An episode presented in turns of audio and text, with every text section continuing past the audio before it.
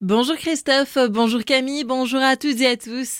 De nouveaux postes de policiers nationaux dans le Bas-Rhin Deux seront créés dans la circonscription de la sécurité publique de Célestat, trois dans celle de Haguenau et 22 dans celle de Strasbourg.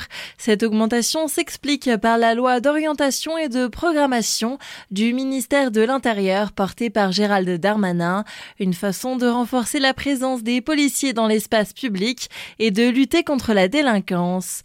Deux agressions potentiellement antisémites classées sans suite. Ces affaires avaient suscité une importante émotion à Strasbourg. En septembre dernier, un homme portant une tenue traditionnelle avait dénoncé une violente agression sur une piste cyclable et présentait de nombreuses blessures. L'infraction n'était pas assez caractérisée selon le parquet. Deuxième fait le 2 juin 2022 où l'époux de la candidate aux élections législatives dans la circonscription de Strasbourg-Centre avait été agressé alors qu'il collait des affiches de campagne. Ces agresseurs n'ont pas pu être identifiés. Fait divers, le chauffard contrôlé à plus de 200 km heure lundi près de Wallenheim, dans le nord Alsace, a été condamné mercredi à un total de 10 mois de prison. En plus de son important excès de vitesse, ce ressortissant serbe arrivé en France en 2018 avait vu son dépistage stupéfiant tourner positif après avoir tout d'abord fait un délit de fuite puis s'être évadé de la des forces de l'ordre. La nuit européenne des musées, c'est demain, l'occasion de redécouvrir monuments et autres établissements culturels de nuit. À Célestat, la bibliothèque humaniste et les archives de la commune participent à l'événement avec une riche programmation de 19h à 23h élaborée spécialement à cette occasion.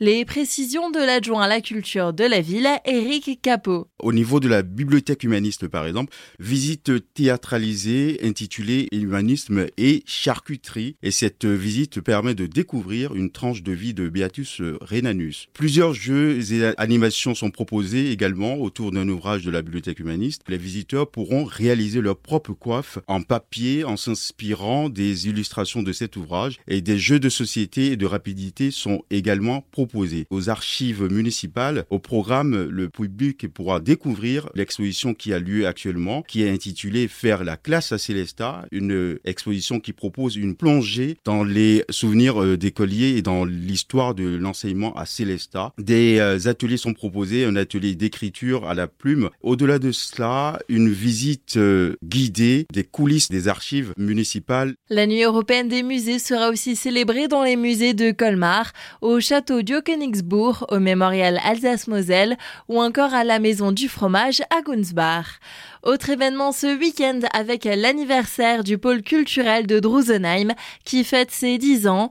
Les festivités débutent ce soir avec un concert des Barbouzes à 20h, démonstrations sportives, rencontres et dédicaces et autres performances sont proposées demain.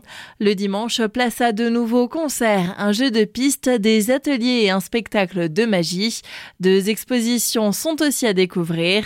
Retrouvez le programme complet sur le site pôle culturel Drusenheim un moment de découverte et de partage. Demain, le chœur uni malgache du Nord-Est, composé de l'ensemble vocal des églises protestantes de Strasbourg, Mulhouse, Nancy, Reims, Dijon et Troyes, vous donne rendez-vous pour un concert à l'église Saint-Georges de Châtenois à 20h.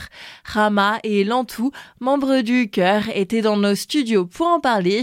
Ils nous en disent plus sur le programme de cette soirée des chants religieux classiques, des chants chorales, du gospel et quelques chants traditionnels malgaches. Il y aura euh, entre 70 et 80 choristes et 5 musiciens. Nous souhaitons que vous veniez nombreux assister à ce concert. Vous ne serez pas déçus de notre prestation. C'est aussi une occasion pour euh, présenter notre culture et faire découvrir ce que c'est les chants malgaches. L'entrée est libre avec un plateau.